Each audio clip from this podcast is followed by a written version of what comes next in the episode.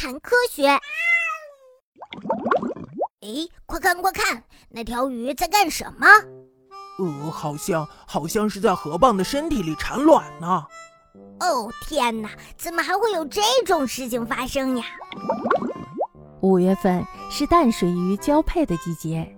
一天，江水里有一对鱼夫妇正急急忙忙地游向某个地方。其中呀，雄鱼的身子变成了红色，而雌鱼的腹部露出了一条长长的输卵管。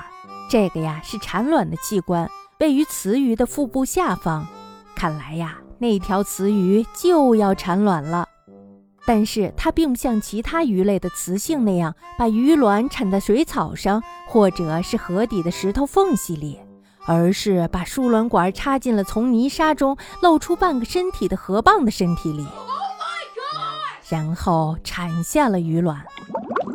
这种鱼呀，叫做庞皮鱼。呃，可是庞皮鱼为什么会把卵产在河蚌的身体里呢？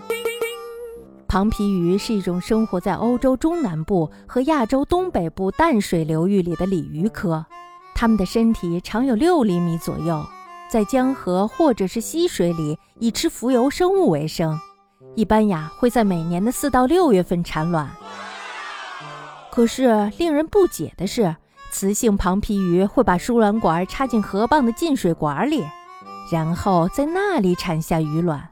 雄性的庞皮鱼对此也是无可奈何，为了繁殖后代，它们也只能向河蚌射精了。受精的庞皮鱼卵不久就会从河蚌的身体里孵化出来，庞皮鱼就是这样把自己的孩子交给河蚌抚养的。嗯，但是呀，庞皮鱼这种看起来不负责任的行为，其实呀，包含着对他们子女深深的爱呢。一般来说呢。鱼类没有能力保护鱼卵或者是小鱼，所以呀，那些鱼卵或者是小鱼经常会成为青蛙和在水里生活的昆虫的腹中餐。河蚌有坚硬的外壳，在它们的保护下，庞皮鱼的孩子们可以安全的长大。所以，庞皮鱼的鱼卵虽然比其他的鱼类要少，但是成活率却是很高的。大多数的鱼卵都能成功的孵化出来。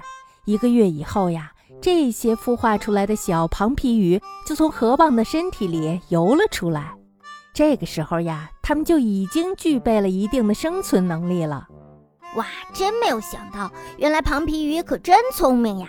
他们用这一招保护自己的宝宝，可真是太妙了。